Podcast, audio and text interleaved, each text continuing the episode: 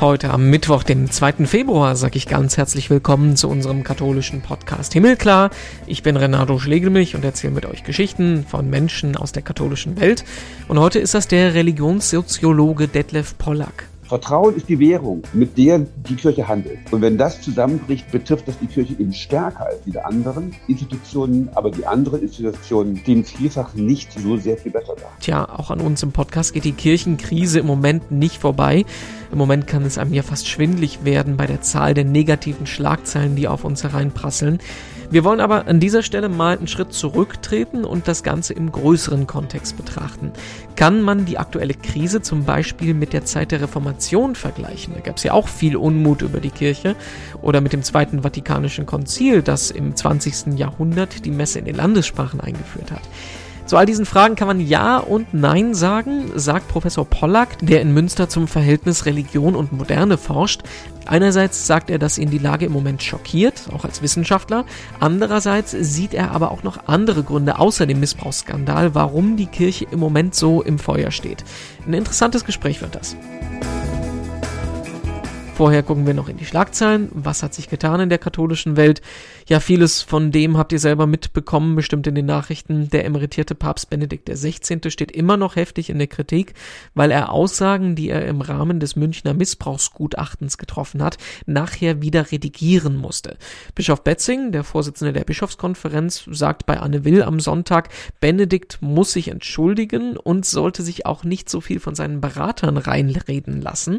Der Vatikanexperte Marco Politi sagt wiederum, Josef Ratzinger ist ein erwachsener Mann, weiß ganz genau, von wem er sich beraten lässt und muss deshalb auch für seine Worte gerade stehen. Dann geht's diese Woche, genau gesagt am Donnerstag, weiter mit dem synodalen Weg, der große Reformdialog der Kirche in Deutschland, wo die höchsten Vertreter von Bischöfen und Laien zusammenkommen, um in Frankfurt über die Zukunft der Kirche zu beraten.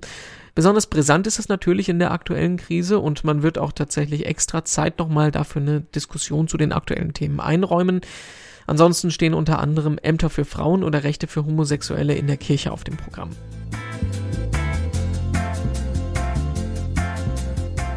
Und ich freue mich sehr, dass wir uns unterhalten mit dem Religionssoziologen an der Uni Münster, Professor Dr. Detlef Pollack. Ich grüße Sie. Schönen guten Tag. Ja, schönen guten Tag, Herr Schlegel. Wir sprechen über die Krise der Kirche. Das ist ja eigentlich nichts Neues, äh, dass wir Rekordaustrittszahlen haben. Das ähm, ist in den letzten Jahren immer schon so gewesen. Man hat aber den Eindruck, der Prozess, der beschleunigt sich immer mehr. Und den Höhepunkt, den hatten wir jetzt in der vergangenen Woche, gefühlt zumindest, mit der Vorstellung des Münchner Missbrauchsgutachtens, ähm, mit dem Reagieren des emeritierten Papstes Benedikt XVI., der dann seine Aussagen wieder revidiert hat. Der Schock in der Öffentlichkeit ist jetzt groß. Ähm, und man hat ein bisschen den Eindruck, das Ansehen der Kirche ist im Moment im freien Fall. Äh, Erstmal Sie persönlich nach Ihrer Meinung gefragt, wie erleben Sie das denn im Moment? Gerade auch jetzt so die letzten Tage. Man hat ja den Eindruck, es wird alles noch viel extremer, als es, als die Entwicklung vorher gewesen ist. Ja, das geht mir eigentlich ganz genauso. Ich muss sagen, ich bin auch schockiert. Ähm, in mehrfacher Hinsicht. Ähm, ich beschäftige mich ja mit Wandlungsprozessen des religiösen seit vielen Jahren, eigentlich seit Jahrzehnten. Und ich habe immer diagnostiziert, dass äh, das Ansehen der Kirche im Rückgang begriffen ist, dass die Bindung an die Kirche zurückgeht.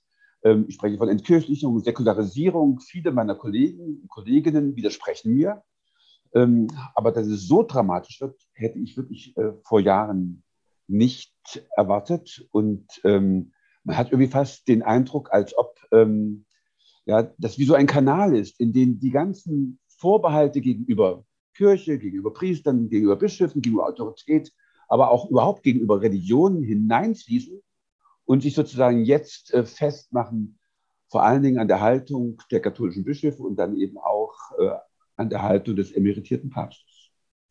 Jetzt ist es mir ganz wichtig vorab zu sagen, ähm, wir bewegen uns hier in einer äh, argumentativen Grauzone. Es ist nie schwarz und es ist nie weiß. Also es ist nie 100 Prozent die Schuld der Kirche, aber wir wollen natürlich auch nicht äh, einfach verteidigen, ähm, wie die kirchliche Re Hierarchie reagiert hat.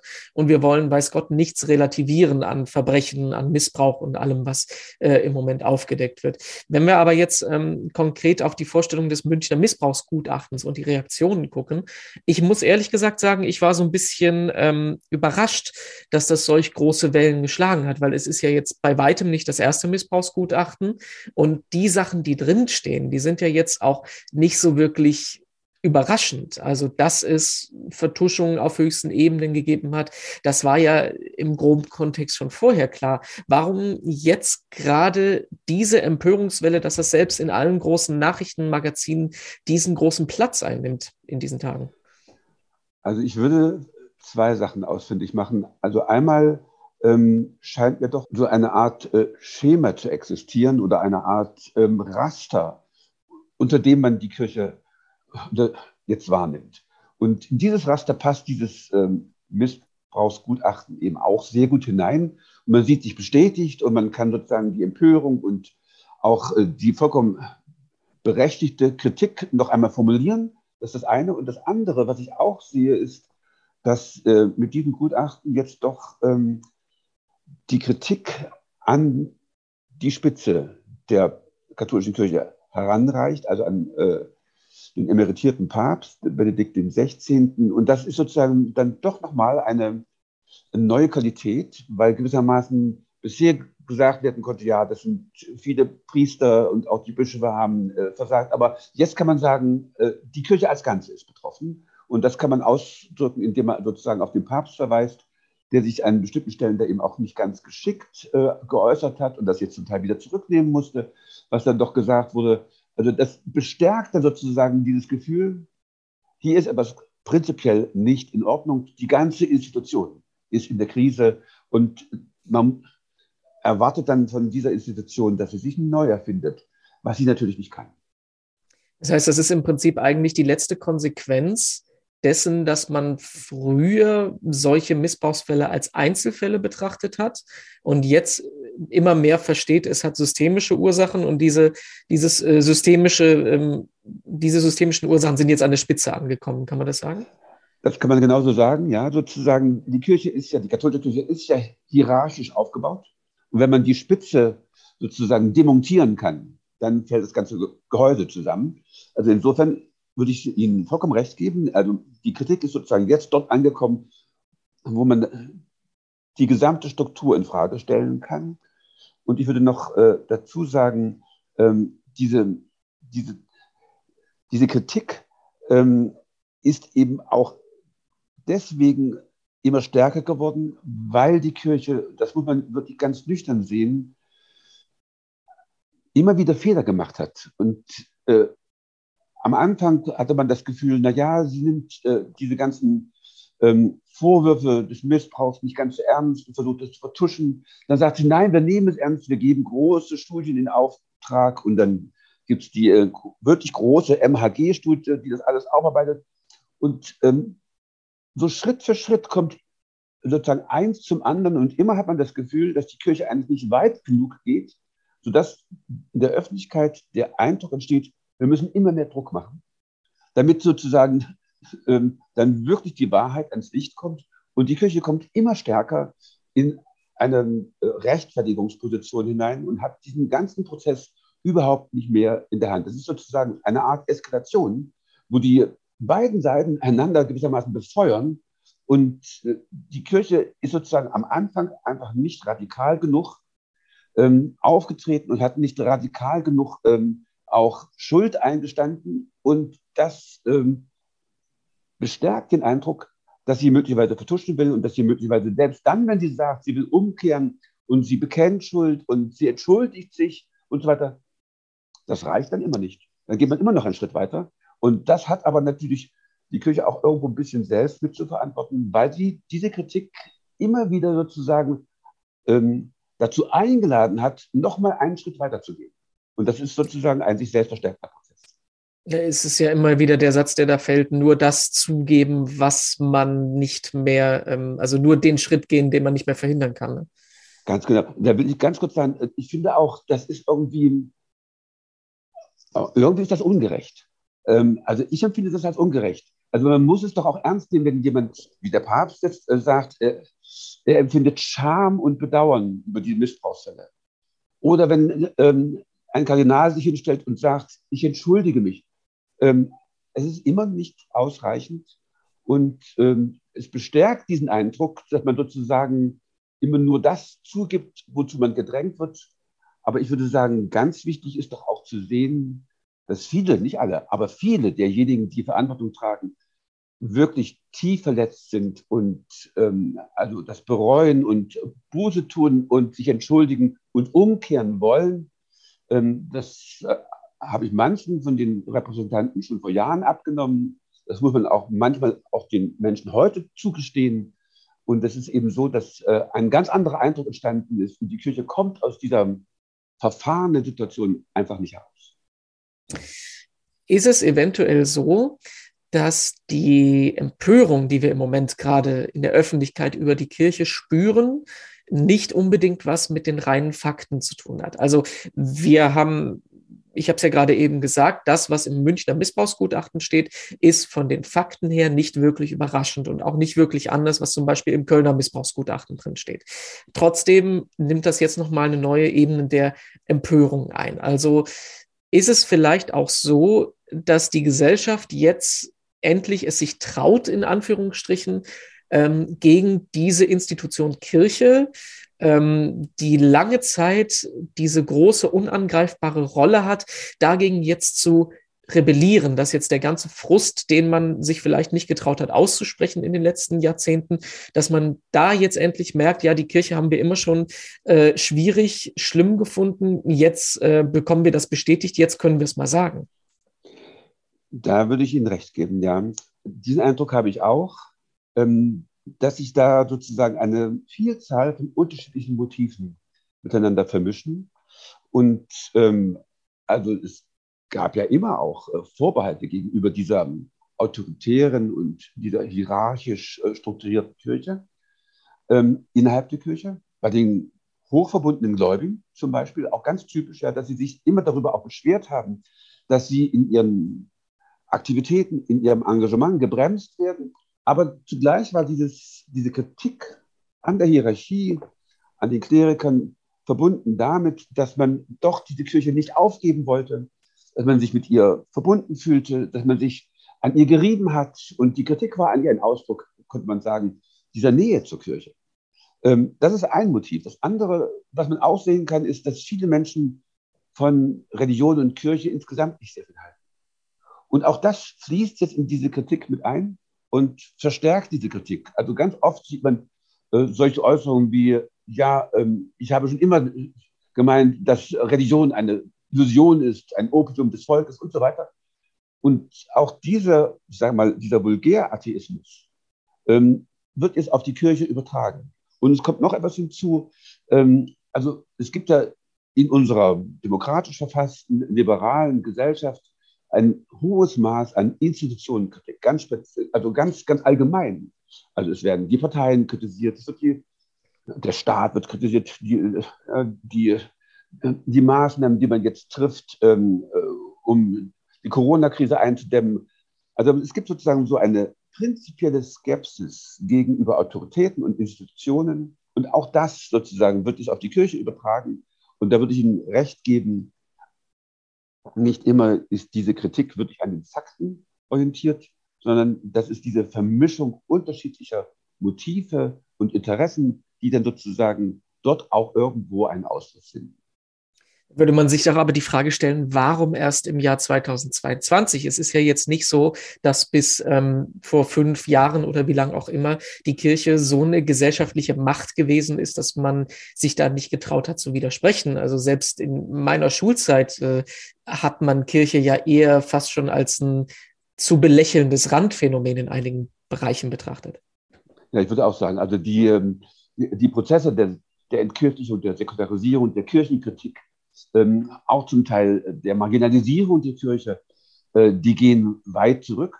Und man muss da also zumindest bis in die 1960er Jahre zurückgehen, wo man das sehen kann, dass also ähm, schon da ein, ein kultureller Umbruchsprozess sich auf die Kirchen ausgewirkt hat. Und die Frage, die Sie jetzt stellen, warum nun gerade jetzt das sozusagen so eine Vehemenz ähm, erfährt, ich kann da eigentlich nur das wiederholen, was ich schon gesagt habe, dass sich da offenbar verschiedene Entwicklungslinien überkreuzen, wechselseitig verstärken, sodass da wie so eine wie ein, ein, ein Damm bricht, ja, der gewissermaßen jetzt äh, die Kirche voll trifft. Und äh, wenn wir die neuesten Umfragen uns anschauen, das Vertrauen in die Kirche ist so gering wie noch nie. Also es ist so gering wie etwa das Vertrauen in Werbeagenturen. Also das liegt bei zwischen 10 und 15 Prozent, bei 12 Prozent. Äh, also 12 Prozent der Deutschen sagen, sie hätten Vertrauen in die katholische Kirche. Wenn man bedenkt, dass also doch mindestens 50 Prozent Kirchenmitglieder sind, ja, dann ist das schon ein dramatischer Wert. Mal als, an Sie als Soziologe die Frage gestellt, gibt es denn irgendeinen anderen gesellschaftlichen Bereich, womit man das vergleichen kann? Also gibt es auch in anderen Bereichen diesen enormen Vertrauensverlust? Was mir als erstes da natürlich in den Kopf kommt, ist die Entwicklung, die die SPD in den letzten Jahren, Jahrzehnten durchgemacht hat. Klammer auf, letzte Bundestagswahl mal ausgenommen, Klammer zu. Ja, also wir haben tatsächlich auch äh, sehr viel Kritik und Skepsis äh, gegenüber den Parteien, den Gewerkschaften, ähm, gegenüber der Regierung. Also die Kirchen stehen hier nicht ganz und gar allein, das kann man nicht sagen. Aber man könnte sagen, dass die Fallhöhe bei den Kirchen höher ist. Also die Kirchen sind ja moralische Anstalten. Sie leben von dem Vertrauen. Sie brauchen das Vertrauen. Man muss sozusagen Vertrauen in die Institution haben, wenn man ja, irgendwie eine Bestätigung oder eine Unterstützung für den Glauben an Gott haben möchte. Also insofern ist das Vertrauen ist die Währung, äh, ja, mit der die Kirche handelt. Und wenn das zusammenbricht, betrifft das die Kirche eben stärker als die anderen Institutionen, aber die anderen Institutionen stehen vielfach nicht so sehr viel besser da.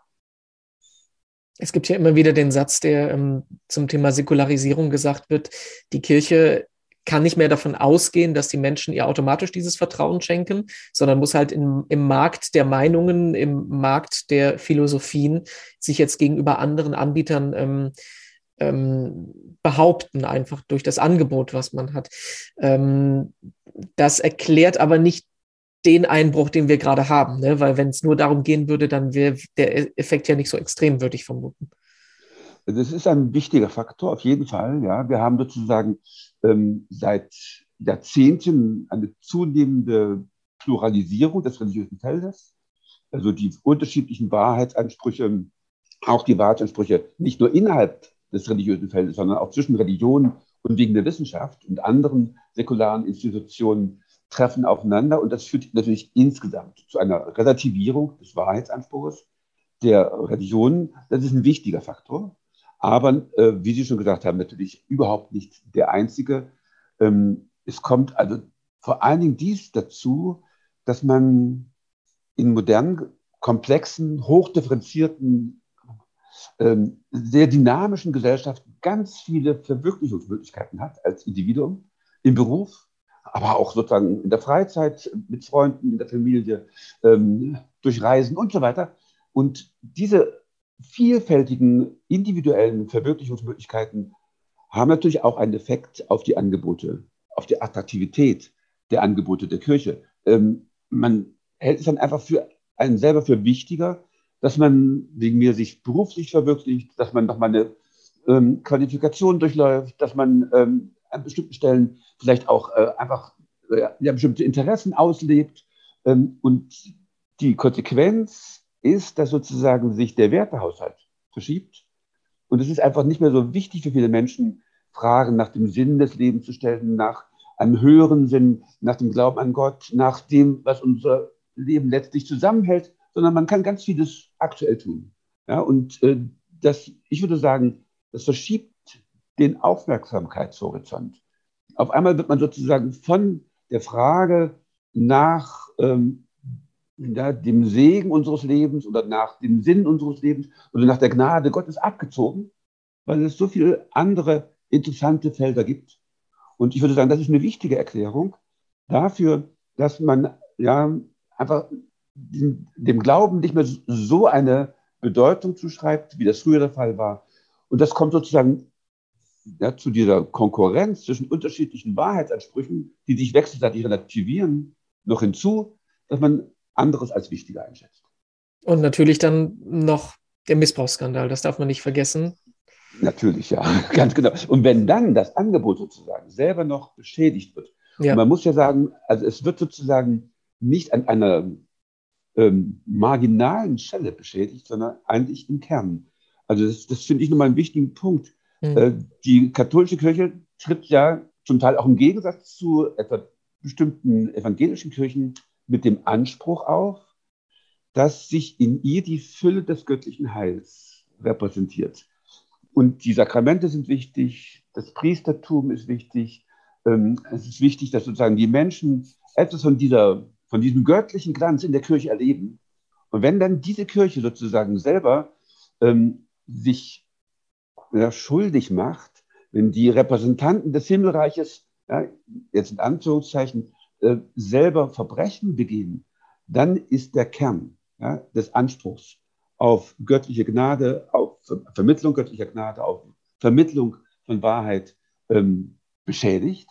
Und das, das betrifft eben natürlich äh, sozusagen nicht irgendeinen Randbereich der Kirche, sondern den entscheidenden Anspruch, ja, dass sozusagen wir in der Kirche eine heilige Institution, an die man auch glauben kann, vorfinden, die das ja, göttliche Heil in einer vorläufigen Art und Weise, nicht endgültig, aber in einer vorläufigen Art und Weise schon repräsentieren kann und dass wir an diesem Glanz des Göttlichen also heute schon irgendwie Anteil haben können. Und das, ja, das ist verdunkelt. Und zwar so gravierend, dass die Menschen daran eben auch nicht mehr glauben können. Jetzt gibt es ja zwei unterschiedliche Ansätze, damit umzugehen. Ähm, das eine ist das, was hier bei uns in Deutschland gemacht wird. Synodalen Weg, Reformprozess, sprechen wir gleich noch drüber. Ähm, aber den Konflikt, den es ja immer äh, von der deutschen Kirche mit dem Vatikan gibt, ist, dass der Vatikan unseren Reformen ja immer vorwirft, ihr macht nur Mangelverwaltung, ihr stellt nur das Negative in den Vordergrund. Es muss doch mehr darum gehen, äh, Menschen zu begeistern, mehr zu glauben ähm, und nicht einfach bloß daran zu denken, wie man mit den rückgehenden Gläubigenzahlen und den Skandalen umgeht. Ähm, das heißt doch dann im Endeffekt eigentlich hat der Vatikan, hat der Papst, wer auch immer das sagt, das Grundproblem nicht so wirklich kapiert. Das glaube ich auch, ja, denn die katholische Kirche ist ja eine, eine Weltinstitution. Das ist eine universelle Institution, die äh, weltweit 2,3 Milliarden Menschen umfasst. Ja, da ist die deutsche Kirche wichtig, weil sie reich ist ähm, weil sie auch, äh, was die Theologie angeht, äh, natürlich auch prägend ist. Aber ähm, der Vatikan hat einen ganz anderen Horizont. Und äh, in Deutschland könnten die Bischöfe sozusagen, wenn sie äh, den Vorgaben des Vatikans folgen würden, ähm, die Menschen nicht überzeugen. Es wäre nicht glaubwürdig, wenn sie sozusagen das Positive ins äh, Zentrum stellen und mhm. die Menschen evangelisieren wollen. Ja, weil hier die die Vorbehalte gegenüber der Kirche so massiv sind, dass die Kirche wirklich umdenken muss und dieses Umdenken auch in, der, in die Öffentlichkeit hinein äh, kommunizieren muss. Also ich sehe sozusagen für die Kirche äh, in Deutschland keine Möglichkeit, ähm, die Menschen zu erreichen, wenn nicht am Anfang das Bekenntnis zur, äh, ja, zur eigenen Sündhaftigkeit steht. Insofern ist das sozusagen wirklichkeitsfremd wenn man der Kirche etwas anderes vorschlägt. Was es ja gibt. Also das sind ja Sachen, ja, die man von der deutschen genau. Hierarchie hört. Und ganz auch genau. im Kontext vom synodalen Weg als Reformprozess, der ja ähm, genau das zum Ursprung nimmt, ähm, dass man reformieren will, weil man die Probleme erkannt hat. Aber man muss auf der anderen Weise ja, auf der anderen Seite ja fairerweise dazu sagen, auch das ist ja nicht der erste Versuch, sich zu reformieren von Dialogprozess im letzten Jahrzehnt über Würzburger Synode und so weiter und so weiter. Diese Ideen, etwas an diesem System zu ändern, die sind ja in Deutschland nicht neu. Und bis jetzt ist es immer wieder daran gescheitert, hauptsächlich daran, dass dann der Vatikan gesagt hat, ähm, das entspricht nicht unserer Glaubenslehre, was ihr machen wollt, wenn ihr zum Beispiel Bischöfe vom Volk wählen lassen wollt, jetzt mal ein Beispiel rauszugreifen. Ähm, inwiefern kann das denn dann überhaupt einen Ausweg aus dieser Krise geben, wenn man doch sieht, äh, im Endeffekt wird das, weil das an den Kern des Glaubens geht, nie vom Vatikan durchgewunken werden? Ja, das ist eine, eine wirklich äh, auch, äh, auch soziologisch, religionssoziologisch gesehen hochinteressante Frage. Also wie weit sind solche hierarchischen und auch sich selbst als heilig verstehenden Institutionen überhaupt in der Lage zu lernen? Können sie Reformen durchführen? Und sagen wir, in den letzten Jahrzehnten, im letzten Jahrhundert haben wir die, äh, haben wir sozusagen die, die Lernfähigkeit der katholischen Kirche kennengelernt im Zweiten Vatikanischen Konzil. Also man sieht sozusagen, dass die Kirche wirklich umsteuern kann. Und zwar nicht so sozusagen graduell, sondern tatsächlich um 180 Grad. Also äh, das Zweite Vatikanische Konzil in den 60er Jahren, also 62 bis 65, ähm, steuert insofern um, als dass gewissermaßen zwar daran festgehalten wird, dass die Fülle der Gnade nur in der katholischen Kirche zu erfahren ist, aber dass es auch andere Wege zum Heil gibt. Also sie öffnet sich, sie ist dialogisch. Oder, um ein anderes Beispiel zu bringen, ähm, es wird das Prinzip der Religionsfreiheit akzeptiert. Also, dass der Mensch selber darüber entscheiden darf, dass das theologisch legitimierbar ist, welchem Glauben er anhängt. In der Zeit davor wurde gesagt, ja, man sollte lieber der Kirche vertrauen und die Kirche weiß es besser und die Menschen sollten sozusagen auf die Kirche hören und sich dann sozusagen dieser Autorität anschließen. Nein, das Zweite Vatikanische Konzil sagt, die Menschen haben selber die Autonomie, über ihren Glauben zu entscheiden. Das ist sozusagen wirklich eine, ein Shift um 180 Grad. Nicht mehr die Autorität steht, steht oben, sondern der Mensch wird in den Mittelpunkt gestellt. Also die Kirche ist in der Lage zu lernen. Und das soziologisch Interessante ist, dass sie dieses Lernen gar nicht zugeben kann, weil sie natürlich auch von dem Grundsatz ausgeht, äh, wir haben das schon immer gelernt, ge gelehrt. Ja? Also, dass der Mensch mündig ist, dass er Autonomie ist, dass er, dass er autonom ist, dass er frei ist, das entspricht guter katholischer Lehrtradition. Mit anderen Worten, Lernen, Reform, Veränderung ist nur in dem Maße möglich, wie man das theologisch legitimieren kann und wie man zugleich das verbinden kann mit der Aussage, eigentlich haben wir uns nicht verändert, sondern das ist sozusagen nur eine Wiederentdeckung der Ressourcen, die schon immer in unserem theologischen Denken ähm, angelegt waren. Und äh, sozusagen eine institutionalisierte Paradoxie. Man sieht das ja, dass die katholische Kirche sich verändert, aber diese Erneuerungsfähigkeit der Kirche, die man ihr gar nicht absprechen kann, muss einhergehen damit, dass man an den Traditionen festhält. Und das ist auch irgendwie gut zu verstehen, weil man ja natürlich sozusagen die Veränderungen nicht vornehmen kann in einer einfachen Anpassung an den Zeitgeist oder an veränderte Umstände oder an soziologische Einsichten oder psychologische Einsichten, sondern das muss alles theologisch begründet sein. Also Religionen, gerade vor allem auch die katholische Kirche, können sich nur in dem Maße verändern, wie sie aus sich selbst die Kraft dazu schöpfen können.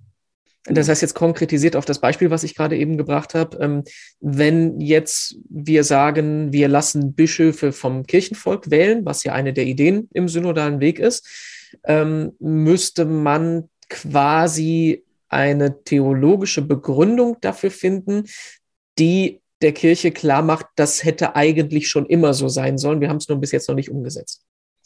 Ich glaube ja, genau. Also das wäre sozusagen, der, synodale Weg ähm, ist ja der Versuch, äh, Laienorganisationen, also das Zentralkomitee der Katholiken und die Bischofskonferenz zusammenzubringen, also sozusagen Laien und ähm, die Kleriker ähm, also die, die, die theologischen Experten letztendlich auch.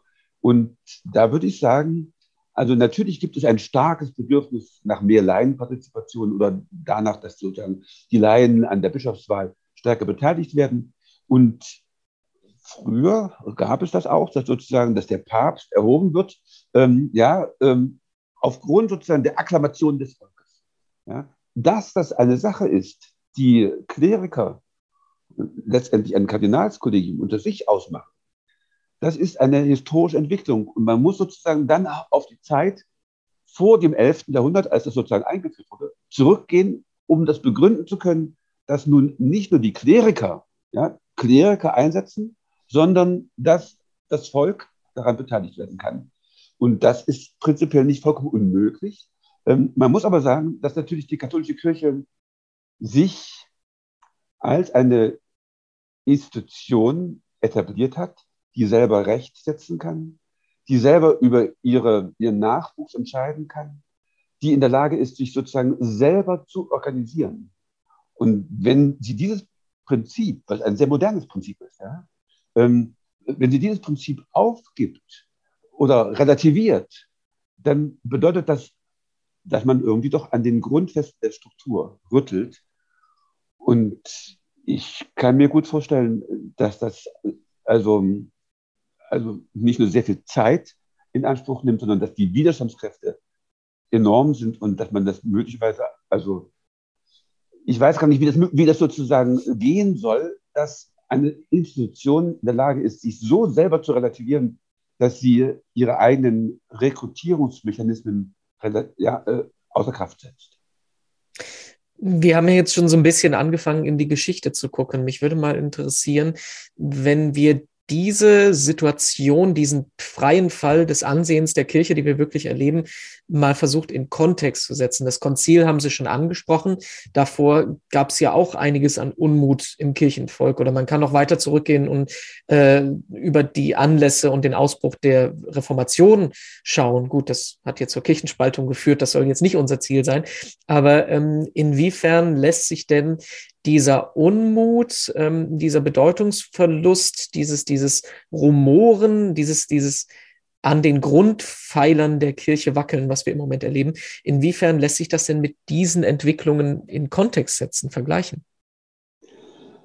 Ja, da kann man natürlich auch vergleichen. Also das ist immer sehr schwierig, solche historischen mhm. Vergleiche zu ziehen. Das ist ja klar. Das muss ich sozusagen, sag ich mal, ähm, äh, sozusagen vorwegnehmend äh, einräumen. Aber wenn man jetzt das versucht zu vergleichen, dann würde ich sagen, ähm, in der Reformation haben wir ja vor allen Dingen dies, dass ähm, Luther gar nicht die Kirche spalten wollte, sondern er wollte sozusagen bestimmten Missbräuchen entgegentreten. Also mal als Beispiel, was jetzt auch allgemein bekannt ist, dem Ablasshandel. Ja, und äh, seine Motivation war, dass äh, damit gewissermaßen die Gnade Gottes zu billig gemacht wird. Man kann sie sozusagen ähm, dadurch erkaufen, dass man also für die Ablasszettel Geld gibt und dann ähm, äh, verringern sich gewissermaßen die Bußleistungen äh, im Fegefeuer. Ja? Luther stellt gar nicht in Frage, dass es sowas gibt wie ein Fegefeuer. Also, also an vielen Stellen ist er sozusagen mit der kirchlichen Lehre durchaus in Übereinstimmung, aber sozusagen diese, diese Instrumentalisierung ja, der Gnade Gottes, das ist der Punkt, an dem er sich reibt, das ist nicht der einzige Punkt, aber ein wichtiger Punkt, ja. So, und was er möchte, ist sozusagen eine Reform der Kirche und das führt dann aber natürlich doch auch zu ähm, äh, sich selbst verstärkenden Prozessen, äh, zu nicht intendierten Konsequenzen.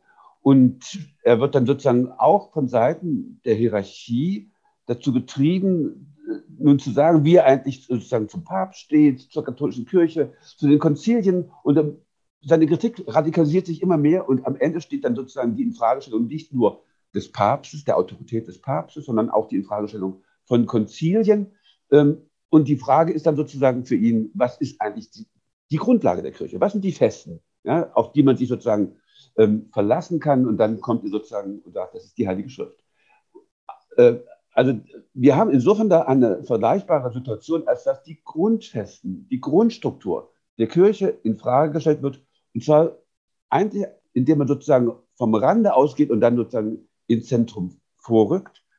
Aber, und das ist nun die, die große Differenz, die Reformation führt ja auch zwar zur Kirchenspaltung, aber nicht nur zur, zur Kirchenspaltung, sondern auch zu einer Intensivierung der Frömmigkeit, also zu einer Verinnerlichung der Frömmigkeit.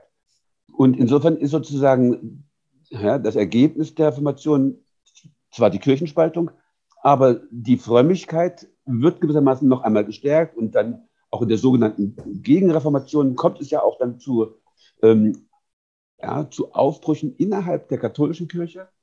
Und das ist eben heutzutage ganz anders. Ähm, die Infragestellung der Kirche läuft ja nicht darauf hinaus, dass man eine neue Kirche sucht, sondern läuft darauf hinaus, nicht nur die Kirche in Frage zu stellen, sondern den Glauben schlechthin. Und das kann man auch soziologisch beobachten. Also wir haben sozusagen zunächst mal seit den 60er Jahren eine starke, ähm, Rück, einen starken Rückgang der Beteiligung am kirchlichen Leben, eine Zunahme der Kritik an der Kirche, ähm, eine stärkere Distanz zur Kirche.